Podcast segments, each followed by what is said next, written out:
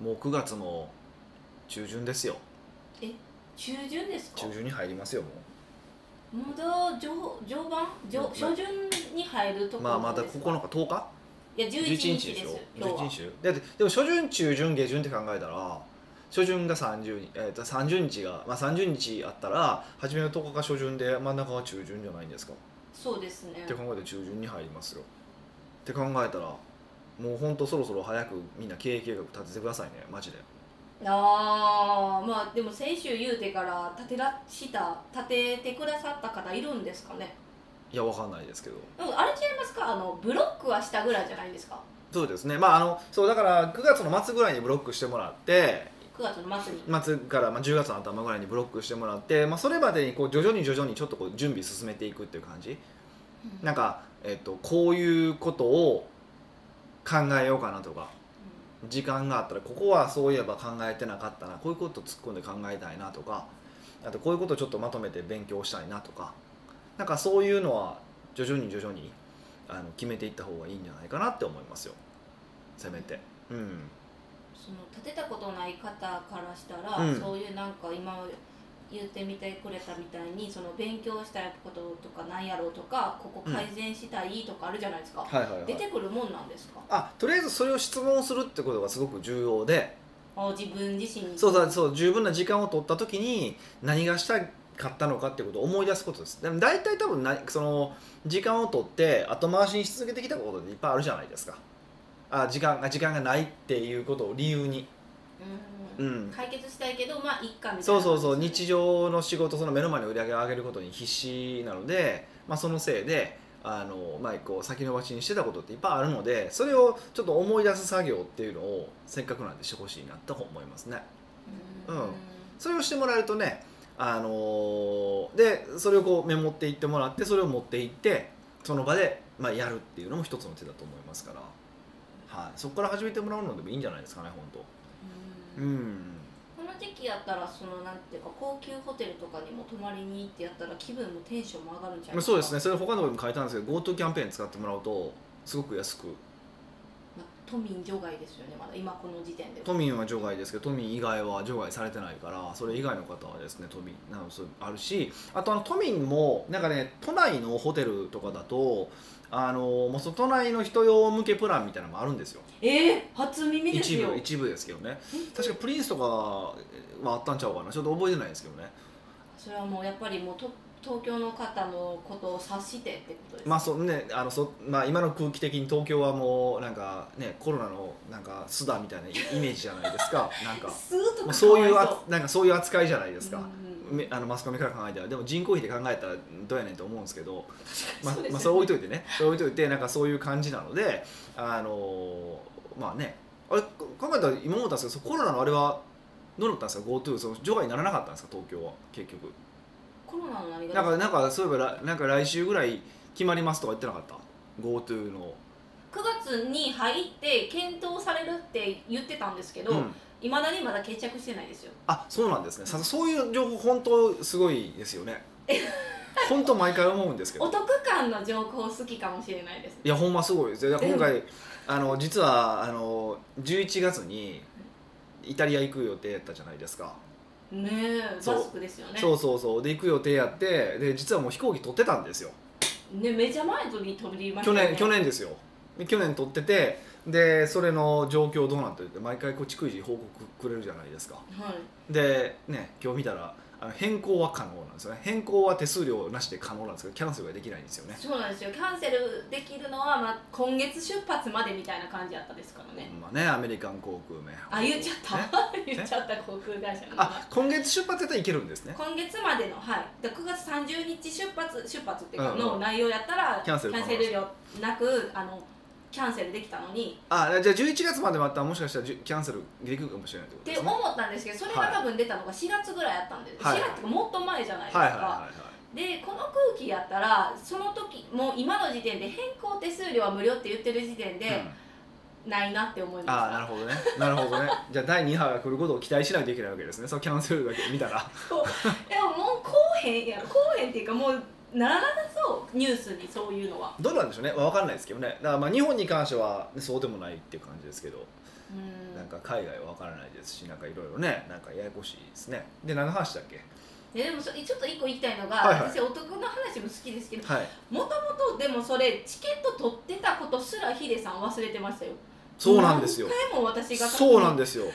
でそれこそやっぱこれすげえなと思ったことがあって今回その前先週かなす、はいあの Google カレンダーを最近使い始めましたって話してたじゃないですかそうですあの手帳から手帳やめてって話したじゃないですか、ならあの Google カレンダーよく見たらその11月のとこにフライト情報が入ってたんですよえすごいあそれはあれですか私が入れたとかじゃなくてあのメール拾ってきてとかじ G ゃないメですかールのを拾って入れてくれてるんですよねすあご入れてくれるんやなと思っていもうまあまあまあ年一のイベントでしたけどねそうそうそう そう入れてくれるんやと思ってそういうのが分かりましたけどね Google より私の方が早かったんですけどねアラートするのいやまあそうですねまあそれはもうそれは優秀なね Google より優秀ですからチケット取ったのにずっと忘れてて私が何回も確認しても「いや俺取ってへん」って言ってちょっとキレ気 味に返されて「いや私が合ってるのにめっちゃ私が責められてる」すいませんでしみ たその説はすいませんでした12万マイルぐらいでしたっけねたいなね使ってるからね返してもそう返してもらうとね返してもらうのはちょっと無理そうなんで、はい逆にその変更可能じゃないですか、はだから来年の予定もあのブロックしたらいいんちゃうかなって思いまあそういうことですよね来年そうですねもうそうですねもう僕の日程で決めちゃうんでみんなでトリュフ狩りえトラフ狩りって年がら年中できるんですか11月しかできないですよあそうなんですだかから11月にあのバスク行ってうんグルメ旅してですよねえトリュフ狩りあの自分でしたいですけどねこう狩るのまああれ見てるだけやったからねそうそうそう、うんまあでも犬連れて行くから結局一緒やけどねやることはねあーでもえその犬が掘るじゃないです初かめね、掘るのから人間がやった方がやった感あるくないですうん、かそういうのいらんから別にやったかいらんからた欲しいのはトリュフやからえそれやったらそれ別に狩りに行かなくてもあのえでもどんな状況で入ったのかみんな見たいわけでしょ見たことないじゃないですかほとんどの人はだってみんな多分トリュフってキノコって聞いてるからなんか木からピュッて入ってるとか勝手に勘違いしませんかね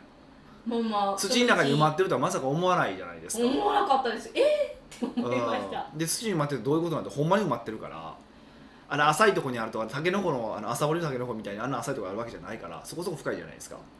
あれってでもじゃ逆になんでトリュフができるんっていう不思議になりますよねまあそれは土の中でいきなりできるってことですよねキノコやからね大体そう胞子やからそれできるんでしょうけどねどういうふうにその育っていくのかわかんないんですけどまあまあはいそうなんはですけど、だからそういうところはみいやでもヒデさんって何回も行ってるじゃないですかはいでで行くたんびにあの新しい方がいてあのこ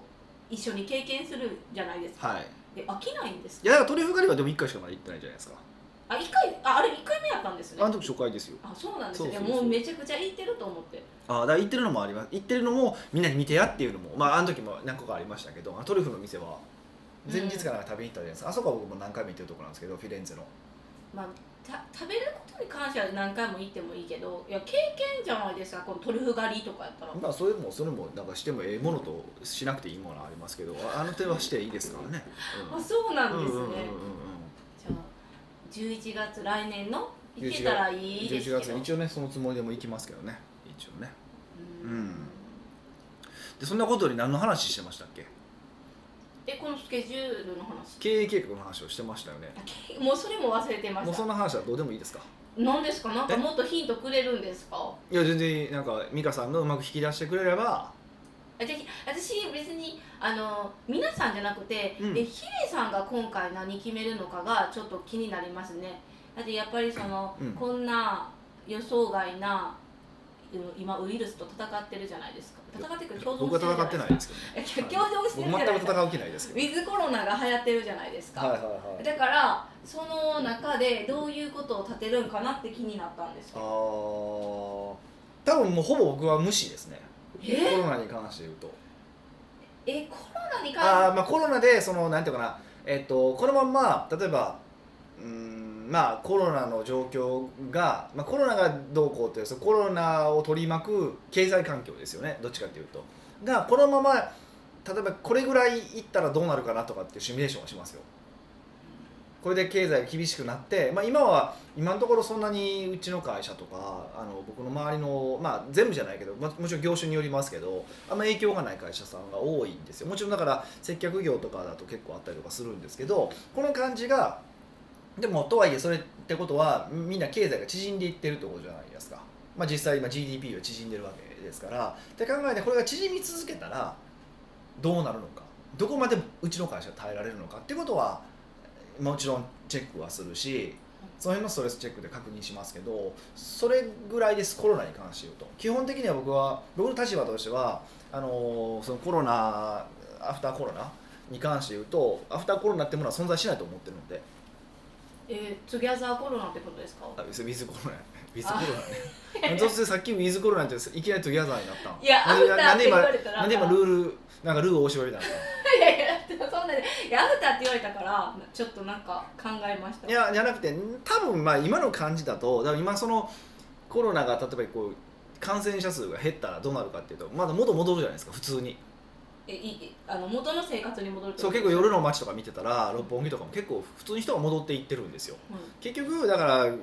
なんかアフターコロナとかないんちゃうかなっていうのが僕の予測であえっと元に戻ることを私はアフターコロナって思ってたんですけどちょっと違ういやなんか世の中のアフターコロナってなんかその大きな価値観の変化があるみたいななんか見方をすされ方をするじゃないですかうあんまりでもそれはないなっていうのを最近やっぱ気づきました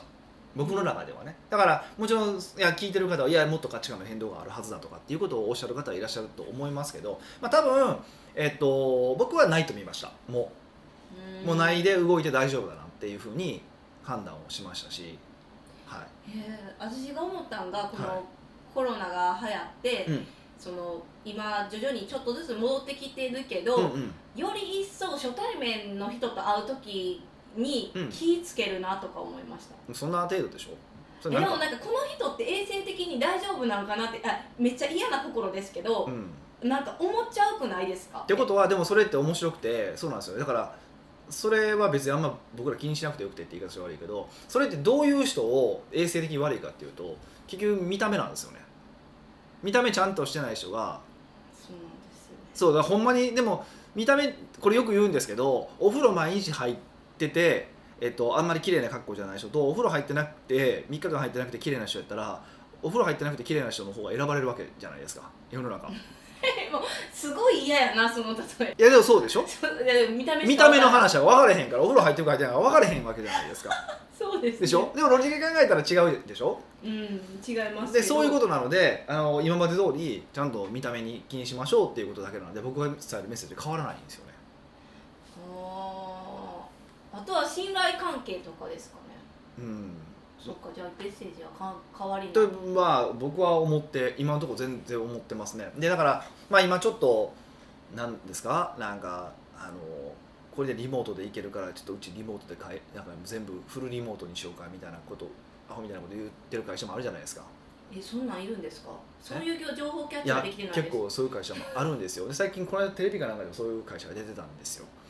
なんかもう結構全然リモートで回れへんからああ回るからもうオフィス辞めるとオフィス高いからっえて言って、ー、でもそれはちょっとあの良さげな判断って思っちゃったんですけうど、ん、完全にまあ今はもちろんいいですよ従業員にとってもまあ出勤しなくていいしうん会社にとっても家賃下げる、ね、家賃払わんでいいからゼロ円ですよまあまあ固定ゼロ費円とかまあ多分なんか会議室程度は借りてるでしょうけど、でもまあむちゃくちゃ安くなるわけじゃないですか、だからすごいいいことだと思うじゃないですかでもこれ絶対無理ですよだって海外でヤフーの話って知ってますヤフーって一回ほぼなんかこうリモートにしようってなったんですよ一回へーけどあ全然もうダメコミュニケーションロスがあまりにも多すぎてあじゃああの規模が大きかったらダメってことですかいやということというよりはもともと設計思想があのー日本の会社というかまあ普通の会社って普段コミュニケーション取ってることを前提に会社の設計がされてるじゃないですかえーどう普段こうリアルでコミュニケーション取ってるからその前提条件があってリモート今やってるじゃないですかってことはそれがその前提条件がなくなっていくんですようん、どうやってしたらいいんですか無理なんですよだからもう初めからリモートに適したビジネスモデルとかの設計になってたらもちろんうまくいくんですけど、うんそうじゃないビジネスモデルやから結局だから今って何をしてるのかっていうとリモートでうまくいってるのでなんでなのかっていうとそのリモート、えーリモート前にコミュニケーションを取ってた信頼残高ってあるわけじゃないですかメンバー同士のはいその信頼残高を食ってるだけなんですよただただうーんでもそれはそれでいいことというかだから今は食っていってるけどこれを食った時ゼロだったらどうするんですかちょっと合うかみたいなだからだからまあまたそういうわけにいかないんでそうだからだから海外のそのヤフーとかはうん結構在宅を結構やめていったんですよみんなアメリカですらそんなんですから論理的な会話をするとされているアメリカですらそうですからもうこんなもうベタベタべったりなにジャパニーズでそんなんできるわけないですよねもうえでもその完全にあのまた出勤型にするか、うん完全にリリモートにするかっうんてうん今、ゼロ100じゃないですか、うんうんうんじゃなくてこうなんていうか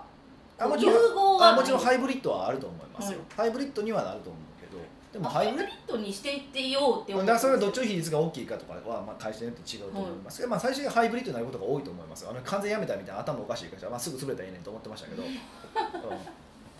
なるうほんどでまあハイブリッドになるとは思いますけど、ううんん、ななるのはなるんでしょうけどねでもそれがでもそれが大きく変わそれでビジネス大きく変わんのって話で別に何も変わんないじゃないですか、ビジネスっていうより、うん一人間の生き方とかか働き方考え方とかが変わりそうな気がします、うん、でも変わ、うん、そうそう変わるけどでもそのアフターコロナで一気にゴンと変わるわけじゃなくてでこういうライフスタイルがありだよねってなってから価値観が変わっていくから別に慌てて対応する必要ないですよねだから今慌ててなんかアフターコロナどうなるんだって予測して必死でやってる人ってちょっと頭おかしいですよね、っていうことは僕は言いたいんですよ単純に価値観っていうのはその一気にバーンって変わることが少なくて、まあ、もちろん例えば東日本大震災みたいな急激なことがこうやってバーンって変わってなんか突然絆とかアホみたいなこと言い始めたじゃないですかあそうではないけどあそうですかねあとロコロナとかでまあそこらの瞬間盛り上がった瞬間一瞬変わったけど結構グーってまた戻戻ったしだからそれはなんかあるとは思うんですけど基本的には急にポンってこう変わるわけじゃないからっっていうことですねそれが言いたかっただけなんですけどだからなあんま慌てる必要はなくてちゃんとやるべきことを考えましょうねっていうことだけですかね北岡秀樹の奥越えポッドキャスト奥越えポッドキャストは仕事だけじゃない人生を味わい尽くしたい社長を応援します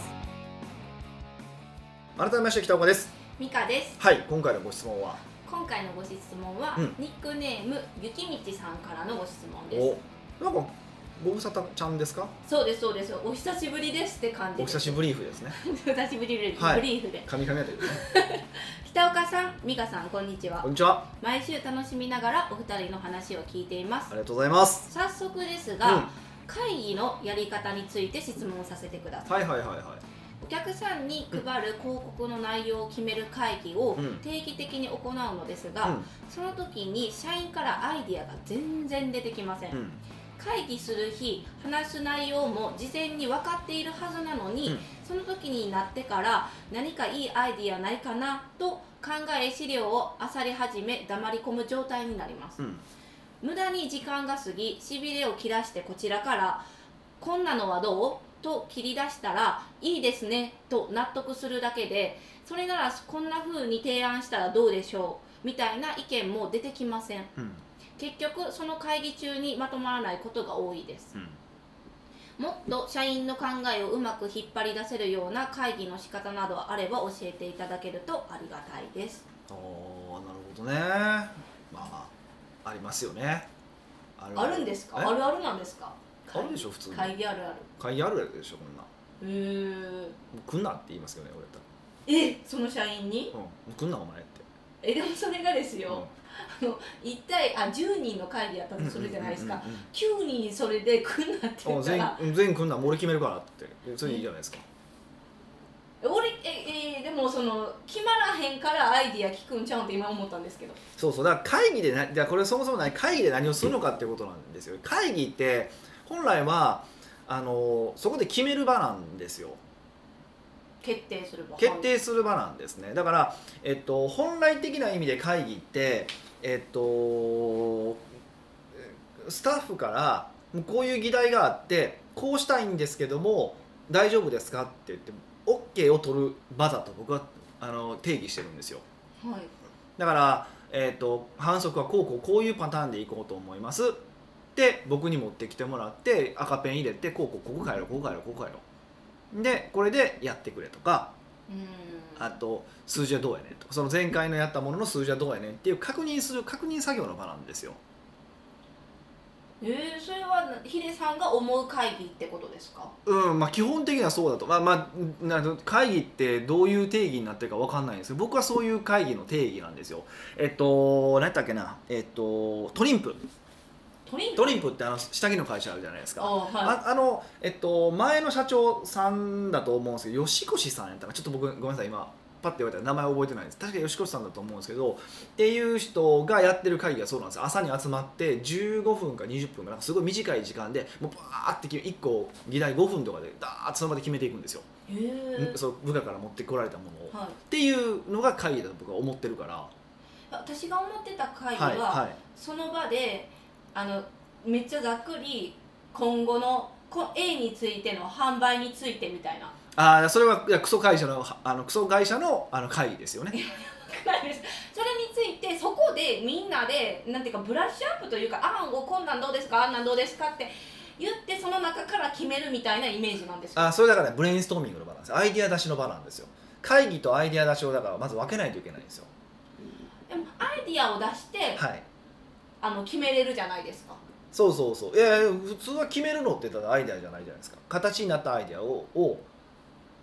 だからアイディア出しの場とかその会議っていうのは違うってことです意思決定する場が会議なんでう意ーん味わかりますわかりますだから私が会議って思っていたものはただのアイデブラィアッシュアイディア出しなんですよブラッシュアップじゃないですアイディアブレインストーミングです、はアいイディアだし、だからあじゃあ分かります会議の前に、はい、アイディア出しの会議をやればいいってことですか会議じゃないで会議そう会議って言葉を使うからみんなそこでなんかわちゃわちゃやろうって思うんですよだからまあまずそもそもだからちゃんとねこれそうなんです言葉をちゃんと定義するのが一番大事なんですよだから会議っていうのはもうその場で決める場1議題5分ですって決めてその吉野さんの場合だったんですけど決めてもうそういう場だってやってしまったらもうそうそういう社内文化になるわけですようんで会議ですって言ってそれでだらってなんかアイデア出ししようかって言ってやってる会社っていうのはそれはアイデア出しなんですよ会議じゃないんですよねうんでまずそれそれとアイデア出しの場ですっていうちゃんと言うってことですねうんでアイデア出しとか、うん、ブレインストーミングとかちょっとなんか名前を変えてちゃんとその場を何と定義するかを決めるってことが一番大事なんですよ、あーめちゃくちゃ分かりやすいですね、うん、でそそうやってそうそうでその上でじゃあどうやってアイデア出すのかをアイデア出し方の仕方を決めるってことですね例えば、えっと、会議までにえ3つアイデアを出してくるはいとかその、まあ、それ僕は別に会議の場で出してもいいと思うんですよ会議の場で、えっと、10分間で、えっと、付箋に書き出すとか黙って会議の場で会議の場であ会議じゃないごめんなさいアイデア出しの場でアイデア出しでみんなが集まった場で書き出す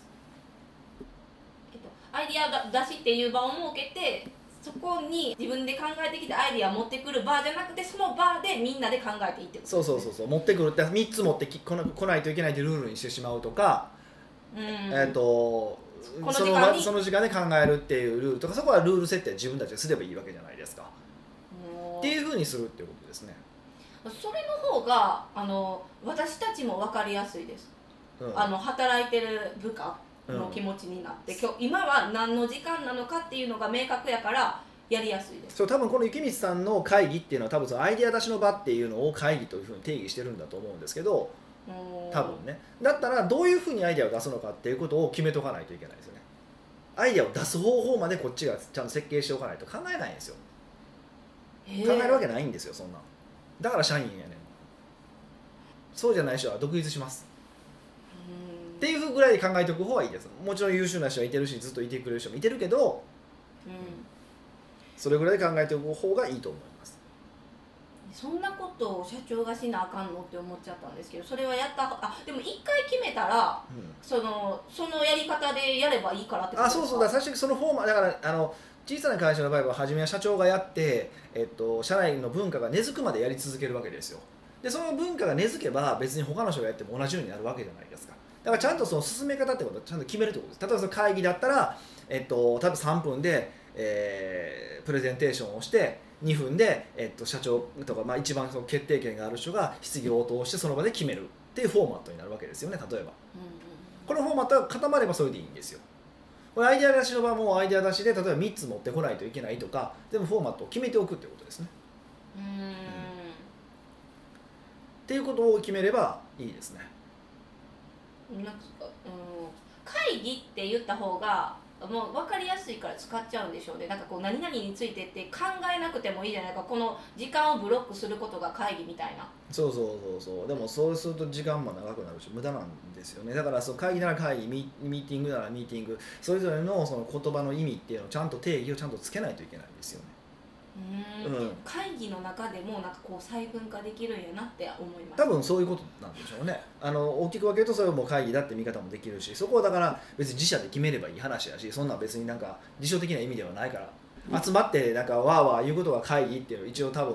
辞書的な定義だと思うんでそうですよねはいだって会議して偽するやからうん感じで見たらねはだから何でもいいんですけどちゃんと、うん、自社でこそう言葉をちゃんと定義してどういうフォーマットにするのかっていうそのフォーマットを決めるっていうのが一番僕はあのー有効でやり良いと思いますけどね。いうーんうん私はあんまりその会議とかミーティングうんいろいろなあんまないんですけど、この会社はあんましないですからねほんましないですからねにした時に、はい意見ありそうやけどなんかシーンってする場とかあるじゃないですか,、はそれは会議を主催してる人が怖いから言えらへんのかなとか思ったりするんいではいはいその会議する人にも会議のやり方っていうのがあるんかなって思ったんですけどこういい会議になるようなうーんモチベーションモチベーションじゃないんですけどやり方まあそれも文化なんですけどねやっぱさっきも言った通りそのだ出す人が偉くて出さへんやつは来なくていいっていうスタンスを取ればいいだけなんででそれもめちゃくちゃ怖くないですかいやそういうもんでしょそれが会社やそうなんですけどこう和やかな雰囲気を作るとかそういう感じをちょっと求めてたんですけどえそういうのはいらないんですいや別にそれしたかったらしたらええけど好きにしたらって思いますねそんなでそのでも和やかな雰囲気になるには、はいはいそういう例えばめっちゃムードメーカーがいるないしはその、はすごい権力がある人がこううん操作してくれへんかったら、こう参加してる部下たちは怖いじゃないですか。うんうんうんうんうんなんか雰囲気つか作ってよって思うこと自体甘いですかだって怖いって思ってるのがもう勘違いだからねだって勘違いうん勘違いでしょえ怖いって勘違いだって怖いもんは怖いもんうん、だからそれを勝手に思ってる怖いと思ってるだけじゃないですか怖いっていう事実はないわけででだからだから前回、まあ、僕らもちょっととあとある会議しましたけど、あの福岡で結局当てたらみんな答えなんか言うでしょもうあなんかアテンドアテンドっていうかあそうそうアジそェンうダそうそみたいうなだかのらしてそれそれでいいんですよ別にああなんか最活最発的に最悪ね、うん、っていうよりかはもうこれについてくだ A 子さん B 子さんあでもまああれを続けてたら俺あこいつはこういうやつやなと思ってどんどん僕会議から外していきますけどね僕は順番にどういうこと自発的にあこいつは意見ないやつなんや自分で言えへん人やなと思って僕はどんどん外していきますで外していったら何が起こるかっていうその議論ちゃんとできる人だけだ残残るじゃないですかそれでいいと思ってます僕はでかへーでその人たちはその代わりあ発しないってことはもう僕らが勝手に決めたことをやるただの兵隊やでっていう扱いです当然そうですよねうーんそこでちゃんと意思決定の場にいたいのであれば意思決定をする人間としての振る舞いがあるわけじゃないですかその振る舞いをしてないわけだからあなたは意思決定の場に参加しなくていいよってスタンスです僕はごめんだしそれはそういうふうに示せばいいんですよそれだけですそれだけですそんなもう逆にそういうことを知ってあそういう文化って知ってたら、うん自分もそういう会に参加したいって思ったら頑張りようで参加できるかもしれないってことですそうそうそう逆に言うとそういうことですよねもう、うんそれはそれでなんかモチベーションになるモチベーションになってるのはおかしいですけどやってみたいっていう意欲が出るかもしれないそうそうそうだかうらそういうことだと思いますよだから僕もだから意思決定の場ってどんどん誰をどこで誰が意思決定の場に入れればいいかって僕も僕ね考えてるからんこの話に関してはこの人だけこの人に関しては関してはこの人だけみたいな感じで決め方をしていってますねどんどんどんどんそれはあの決定するときに最小人数の方がいいからっていう考えですか、まあうね別に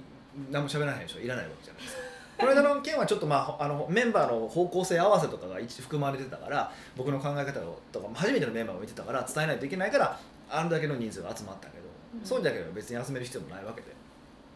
えじゃあその会議にうんとか、うんまあ、アイディア出しもそうなんですけど、はい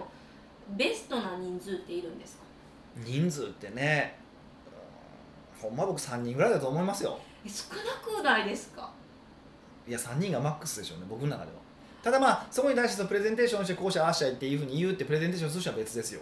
まあ、意思決定者3人でしょうねマックスで、意思決定者が3人うん、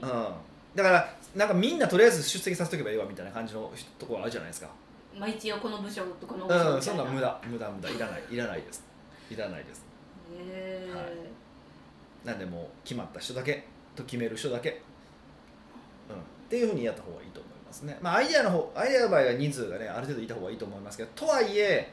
7人ぐらいでしょうねマックス7人ですか結構選ばれし7人でも多いとと思いますね、まあ、5人ぐらいがベストちゃうかなと思いますけどね5人ですか、うん、あんまりこういっぱいいたとしてもその、まあ、時間があるからその時間中に全員アイデア出せるのって話だしね、ううんーんえじゃあ5人ぐらいがベストと僕は思ってますいやわからないですけど私はそういう感覚がよくわからないんですけど5人がベストなんですねはいまあでそう一その辺もまあ決定者が3人意思決定3人までマックス3人それもねマックスできれば普通は1人中小企業ですからね普通は1人確かにそうですよね3人やったら2対1あ2対1あ3人もそういう意味ですかマックス3人2人やったら別れちゃうじゃないですか別に別れても最終的に社長が決めればいいからねそっかそっかそっかそうなんですね、うんうんうんうんなのでじゃあ雪道さんには会議っていう定義をもう一度そうですね会議っていう定義をうんでで多分これはあのアイデア出しなのでまだアイデア出しの仕方をこっちで作っておく必要がありますよってことですね、うんはいそれをあの会社の方にシェアして根付くまで文化としてから対応することですねよやらざるを得ないねですねはい、